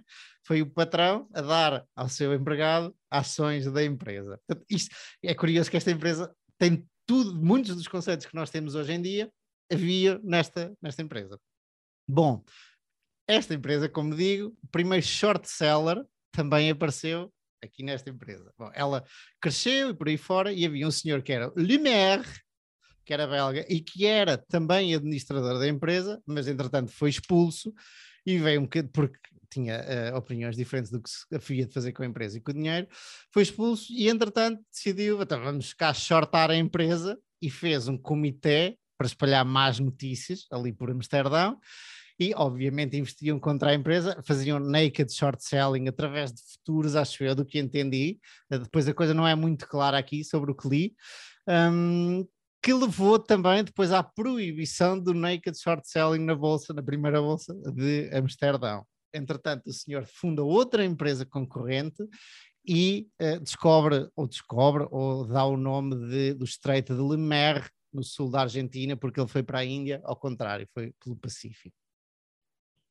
Bom, um, portanto temos aqui. Ah, isto para dizer, este senhor eh, diz, já haviam bolsas antes disto, e ainda não chegámos à bolsa, mas já, já disse que as primeiras bolsas um, foram aqui na bacia do Mediterrâneo, de Génova, Veneza, eh, por Itália, mas eram maioritariamente trocados títulos de dívida e commodities, muito mais do que ações, não havia. Também houve a Bolsa de Antuérpia, que nasceu em 1531, que também era muito de commodities e dívida, e em Londres a mesma coisa, em 1571 também uh, se trocavam commodities. Em Amsterdão trocavam-se muitas commodities e futuros numa ponte, curiosamente, ali perto do que é hoje uh, a estação de comboios de Amsterdão, muito conhecida. Depois da ponte passaram para uma igreja, Curiosamente, houve, havia uma história que eu ainda que eu quero trazer aqui, que eu quero estudar. Havia vários portugueses judeus ligados a isto, ligado a, a, ao trading de commodities e de ações em, na Holanda, curiosamente. E depois, em 1611, portanto, nove anos depois da Companhia das Índias ser fundada, e criou-se o edifício da Bolsa, especificamente para negociar as ações da Companhia das Índias e também estas commodities e, e títulos de dívida que estavam a ser trocados e negociados na ponte e depois mais tarde uh, na igreja.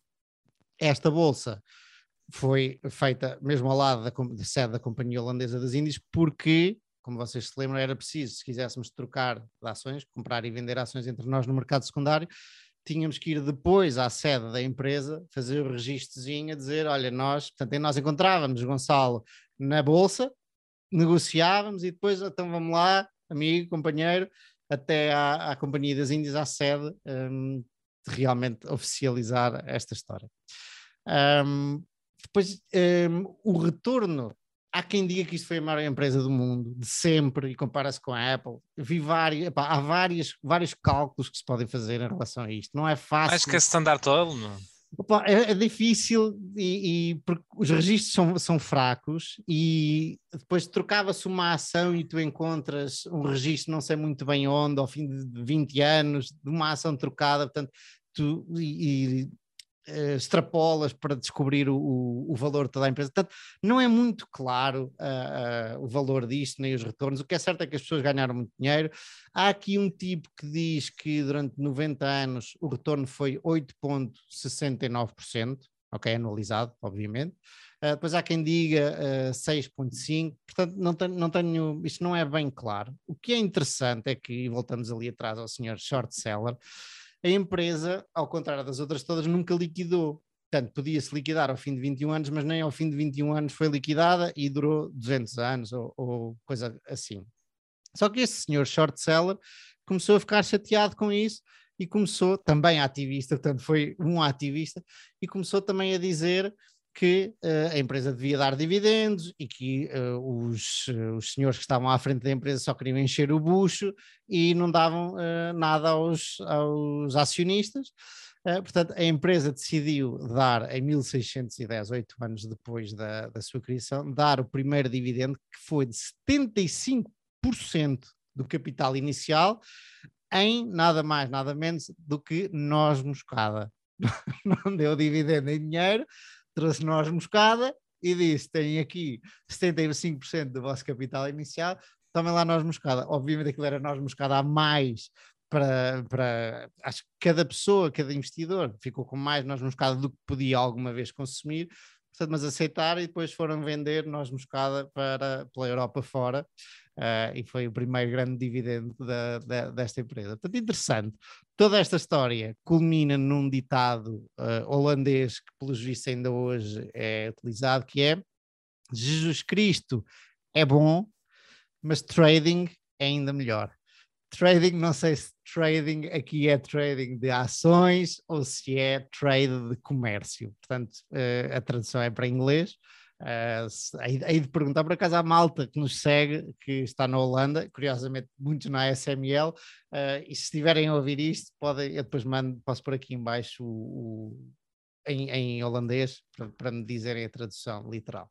E chegámos ao, ao fim do primeiro capítulo da história da Bolsa, meus amigos. Portanto, pronto, é IPO, short sellers, ativistas, dividendos, tudo criado para lixar os portugueses e acabar com o nosso monopólio das trocas de especiarias. Aí está, amigos. Muito interessante. Nós é que, nós é que não inovámos, meu. ficámos aqui presos no passado. Ainda hoje a Bolsa Holandesa é das mais vibrantes aí do mundo. É verdade, ficámos encostados às nossas, o que achávamos ser vantagens competitivas, não é? de escala e afins. Era demais, Tínhamos... era grande demais para nós pequeninos metade do mundo, não é? Dividido com Espanha. Não dá. Na verdade, aqui nós estávamos junto com os espanhóis e eles estavam em guerra com os espanhóis e, por conseguinte, estavam em guerra connosco nesta altura. Um, mas sim. Bom, uh, temos pouco tempo, hoje já nos alongámos muito. Gonçalo, vamos ao teu tema? Então, o, eu gostei muito desta carta. Eu fui, eu fui ler eh, cartas antigas do Rob Vinal à procura da tese dele de investimento em Credit Acceptance. E nesta aqui ele fala bastante de credit acceptance. E eu gostei muito aqui deste conceito dele, de, de, de, de, porque é que ele acha que é tão importante investir em empresas em que confia na gestão. Um, e uh, ele, claro, faz o paralelismo que o que é normal em value investing é números, números, uh, análise quantitativa, encontrar empresas baratas, baratas múltiplos e afins. Acho Pá, que isso já não existe. Desculpe, desculpe interromper mas eu agora só vejo malta a dizer exatamente gestão e crescimento e boa empresa, ou então estou mais focado nisso, mas ok. Se calhar. Uh, isto é uma carta de 2015, ou seja, referente ao ano 2015, saiu no início de 2016. Portanto, isto já tem seis anos e há seis anos atrás, talvez Quality, Growth e Terry Smith e afins fossem um bocadinho menos conhecidos. Um, o, lá está, ele diz que ele, ele Uh, ah, ele, curiosamente, ele depois ele, ele, diz que hum, ele dá alguns exemplos uh, quando busca o porquê de ser, de, para ele ser tão importante a gestão, ele dá alguns exemplos de, que, de notícias más uh, de 2015 e que parecem incrivelmente atuais. Ora, veja lá, em 2015 a Google bateu mínimos dois anos por, quando as empresas europeias de mídia não é, faziam uma cobertura exaustiva de notícias e afins sobre alegações que a União Europeia ia fazer aumentar a concorrência e, e, e estava a dizer que a Google, era monopolista e, e, que iria desmembrar a Google. Isto em 2015. E a Google estava a fazer mínimos dois anos, aqui por causa disto. Uh, também em 2015, uh, ah, a Baidu, uma empresa japonesa semelhante uh, ao motor de busca, perdeu um terço do seu valor. Japonesa? por rumores. Chinesa. Eu disse japonesa? desculpem, chinesa, perdeu um terço do seu valor porque os investidores pensavam que ela estava a apostar demasiado o seu capital em investimentos sem retornos garantidos futuros. Lembram alguém? Facebook. E, ao mesmo tempo, havia receios grandes que a economia chinesa estava a abrandar, já em 2015. Uh, Houve também um escândalo da Dieselgate, não sei se lembram, da Volkswagen, das emissões dos motores a diesel, e que puxou por arrasto outra empresa que ele tinha em bolsa, que ele tinha em carteira, a BMW. E lá está, a Credit Acceptance caiu uh, uh, bastante, ele não disse quanto, mas imagino para um terço assim, porque o regulador uh, norte, o regulador do Estado de Nova York, questionou a empresa sobre as suas práticas de empréstimos se eram abusivos ou não. Portanto, aqui um, num ano, quatro empresas passaram por mini crises ou até crises existenciais, no, no, provavelmente podiam ser vistas assim no, no, caso da Google ser desmembrada na Europa assim. Portanto, quatro, quatro empresas, e ele tem um portfólio relativamente concentrado, para aí entre 10 e 15, portanto, quatro destas uh, a ter mini crises. E, e depois ele explica que em cada destes episódios há dois cenários possíveis e quatro resultados diferentes, de acordo com o que tu decides. Nos casos em que estes, estas notícias, estes receios sejam infundados, uh, nós podemos ganhar dinheiro mantendo a posição, ou melhor ainda, reforçando-a.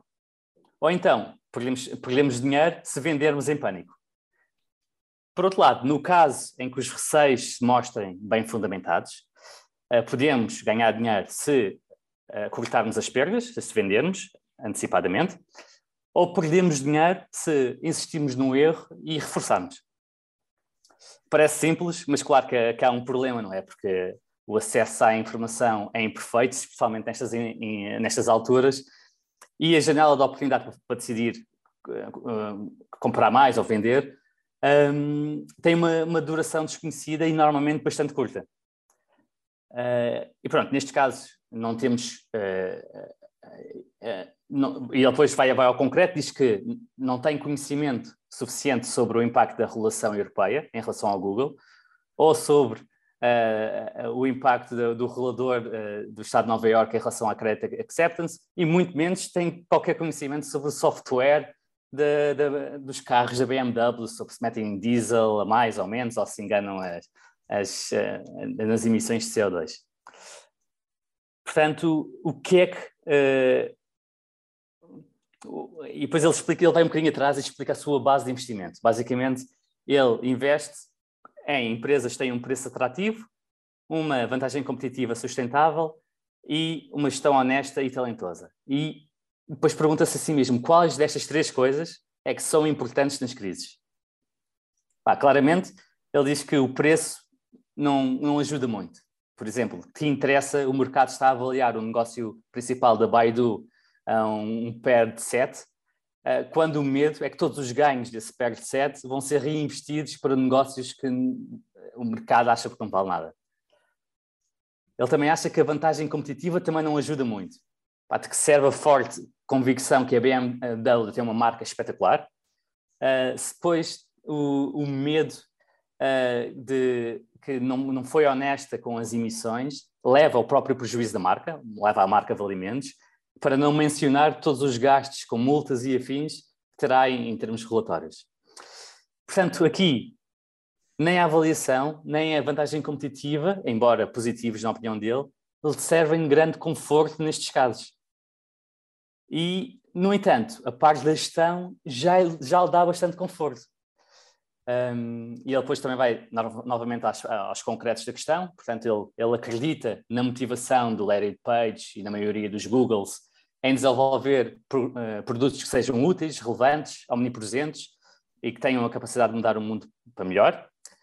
Uh, o Rob disse também que foi a vários investment days, uh, investor days da, da BMW, e, epá, e em todos o foco quase geek em tecnologia era bastante claro e, havia um, e era muito vincado na cultura, pelo menos pareceu-lhe a ele.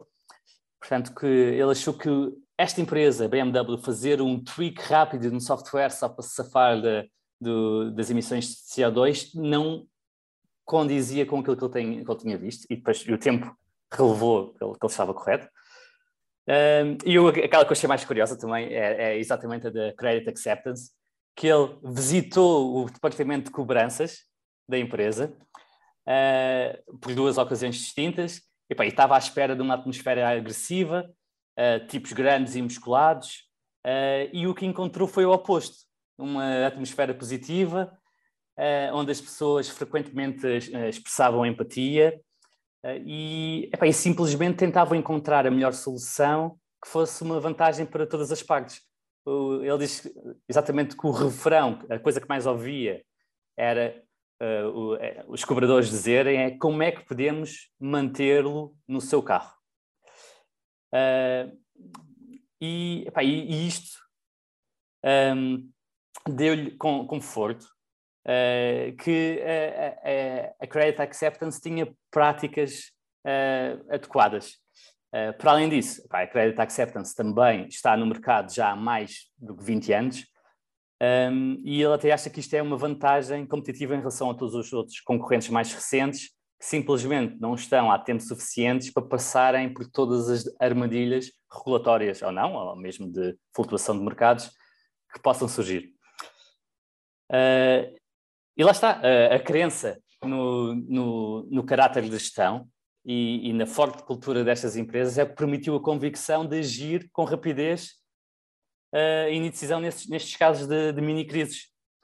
Uh, em nenhum caso, ele disse que, que, sequer considerou vender as posições ou reduzir, uh, e em alguns casos reforçou, e, e, no ponto de vista de hoje, uh, hoje, 2016 e hoje, 2022, todas essas decisões foram trades lucrativos. O, o, outro ponto é que vocês podem argumentar, é que podemos argumentar, é que epá, será que temos, basta esta convicção para ter a, a certeza absoluta que vamos estar a, a fazer a coisa certa? Epá, é obviamente que não, mas ter esta convicção aumenta a probabilidade de tomarmos a, a decisão certa. O que é que vocês acham? Ele tem um, eu também concordo, e, e, ele tem um ênfase que eu que, que, me fez mudar também a minha maneira de ver os investimentos na gestão muito grande. Um, ele foca-se, obviamente, que o negócio tem que ter bons fundamentais, mas ele foca-se muito na, na gestão. A gestão tem que ser espetacular. Um, e, só que ele tem uma vantagem que nós não temos, não é? é que ele, ele vai aos sítios, ele vai conhecer a empresa por dentro, ele vai falar com a administração, vai, ele, ele, ele, tem vantagens que, não, que, nós não conseguimos ter, não é? Uh, ele quando foi quando investiu na Carvana ele, ele foi para lá e passou lá uns, umas semanas né? a estudar a empresa ao pormenor de perto um, isso obviamente que numa crise é capaz de dar mais confiança em aguentar o barco uh, uma coisa para ti é um número estou a exagerar mas, mas que tu que não conheces a empresa pessoalmente a imparcialidade ou a parcialidade, o facto de conheceres pessoalmente a pessoa e o sítio, eu acho que dá muito, tem, dá-te um peso muito maior em ter mãos fortes numa época de crise. Um, e ele tem essa vertente que é difícil para nós, pequenos investidores, ter. Um... O, curiosamente, o o último livro, acho que foi o último, do Malcolm Gladwell, foi o. Não me lembro nome, mas a base, a tese é simplesmente que nós estamos programados para acreditar nas pessoas, acreditar que o outro vem por bem que as intenções são boas e somos muitas vezes enganados. E começa com como é que a CIA uh, foi enganada por, por, Cuba anos e anos a fio com contra-espionagem, por aí fora. Dá vários exemplos. Uh, um professor nos Estados Unidos que uh, abusou sexualmente dos alunos ou das alunas durante anos a fio, nunca foi condenado porque as pessoas tão formatadas para acreditar que a outra pessoa nos diz a verdade. E curiosamente o Rob Vinal disse que foi um dos piores livros que leu naquele ano, acho que o ano passado. Eu estava a pensar, curioso, porque ele baseia toda, ou uma grande parte de, de, da sua tese de investimento em acreditar que aquelas pessoas, que aquela empresa, que a cultura daquela empresa uh, é boa e, e, não os estão a enganar. Portanto, não tenho a certeza. Eu li um bocado do livro, não, não acabei de ler o Sim. livro, uh, não tenho a certeza se, quem é que está certo. Qual é, qual Mas é tens, tens, a, tens a outra vertente, que, e que o próprio Warren também diz muitas vezes, e ele também, que é, é muito difícil perceberes se as pessoas são íntegras e, e, e boas ou não. A maior parte delas. Mas os excepcionais é fácil de perceber, tanto para um lado como para o outro. Ou seja, a maior parte das pessoas tu não consegues, não consegues ter uma opinião. Epá, mas depois há, há aquelas em que, que é fácil e, e basta, basta investir nessas e, e excluís logo essas. E, e ele, ele dá, dá, alguns exemplos uh, giros. Um, um, dos exemplos que ele deu, já não me lembro em que empresa foi, mas uma empresa muito antiga, em que ele foi ao sítio e, a maneira como o receberam logo, e o, uh, o facto de terem carros luxuosos, o facto de não sei o quê, excluiu logo ali. Uh, pá, ele nem olhou para mais nada. A partir uhum. daí disse logo: Isto não é uma pessoa que eu quero que tenha o meu dinheiro nas mãos. Uh, e, e, depois visitares, e depois visitares muitas, esse, sentimento, esse sentido fica muito mais apurado. Exatamente. Ele na Carvana dá o exemplo espetacular de no início do Covid 2020, eles tiveram que fazer layoff em muitos funcionários e que o próprio CEO da empresa uh, disponibilizou um fundo em que todos os funcionários podiam alocar uma parte das, uh, do dinheiro ou das suas férias para para pagar essas horas que as pessoas estavam a perder, alguns funcionários tiveram que perder, em que, em que o próprio CEO foi o primeiro a, a, a dar o ordenado dele. Uh, para ele, eh, obviamente que é simbólico, porque uh, ele, ele, já é bilionário e, portanto, aquilo não, era, não lhe fazia muita moça, mas não deixa de ser um, um gesto positivo. Mas depois o que ele viu foi não só da administração, mas foi a cultura empresarial, que acho que aquilo em algumas horas uh, pá, eles tinham enchido o fundo e que todos os funcionários doaram, mesmo os funcionários que tinham perdido horas, uh, estavam a doar para outros funcionários. Pá, e que é, é uma cultura uh, empresarial que, pá, que, ele disse que notou claramente que aquilo é de, é de uma, uma gestão que íntegra e que, e que a cultura empresarial é excepcional. E ele, ele, ele já disse, ele, ele, dá outros exemplos, este não é o único, em que ele disse: pá, isto não, não é qualquer empresa que faz isto. E, e, e ali notas que, que, que alguma coisa excepcional. Agora, claro, ele, tem, ele tá de contacto, teve contacto mais de perto disto do que a maior parte das pessoas, né? Como é que tu sabes? Estes pormenores são difíceis de é, saber. Claro. Não claro. é uma coisa que. Daí que era porreiro ir visitar empresas, lá está. Andar aí. Hum, fico, fico inveja quando ele, diz, quando ele diz isso e que foi visitar. Qual é que foi a outra que comprou a Slack? Como é que chama? Já que falamos várias vezes. A Salesforce. Uh, Salesforce.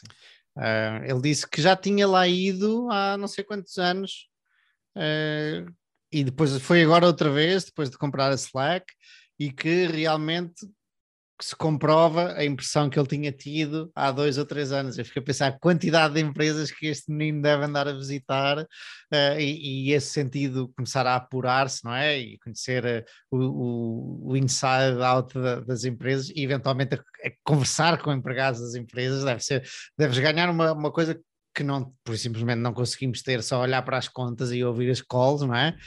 Um, torna tudo muito mais interessante, porque cola, e olha, eu, lá está com a minha memória, uh, muitas vezes preciso estar, ehm, de repetir muito ou de ler muitas vezes ehm, para, ficar, para, para as coisas se agarrarem à minha memória. o facto de visitar uma empresa e ter esse, uh, conseguir sentir isso, um, aceleraria muito mais o meu processo de.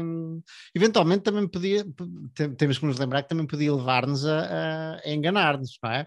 Porque especialmente se temos pouca experiência de visitar, sei lá, eu olha, lembrando da TCMC, da, de uma Foundry de Chips, primeira vez que vamos, vamos dizer, uau, isto é espetacular, ou outra empresa qualquer, ou uma Tesla, não é? Portanto, também podemos ficar bias, uh, enviesados, uh, por vermos coisas a que não estamos habituados. Há, há que ver isso. Então, é uma coisa que, quanto mais experiência temos, mais visitas fazemos, uh, mais conseguimos entender os sinais. É como, no dia estava a comentar até com, com amigos, entrevistas de emprego. Eu lembro-me uma entrevista de emprego que tive em Espanha, onde fiquei a trabalhar, que eu perguntei, pá, eu gostava de não estar só ao computador, de ir à obra e visitar e tal. E lembro das duas pessoas que depois foram minhas colegas, minhas superiores, uh, lembro de olharem assim uma para a outra, de género, qualquer coisa que eu na altura não entendi bem, mas depois entendi perfeitamente a trabalhar lá, tipo, não havia hipótese nenhuma de eu largar o computador 12 horas por dia, de estar ali, não havia hipótese nenhuma de eu ir conhecer um cliente ou de eu ir conhecer uma obra e houve ali qualquer coisa que eu, com a experiência, podia ter conseguido ler melhor e não consegui ler. Um, e, e, e, faz falta. E visto de fora, aquele gabinete onde eu estive era um gabinete espetacular. E realmente a cultura era muito má, pelo menos no meu entender. Uh, e é o gabinete conhecido e premiado e isso tudo. O que me faz também pensar que há empresas que podem não ter a melhor cultura e realmente continuam a ser grandes empresas, porque têm produtos bons ou porque, uh, sei lá eu, uh, a cultura pode não ser assim tão importante? Também depende a quem e que perspectiva estás a ver, yeah. não é?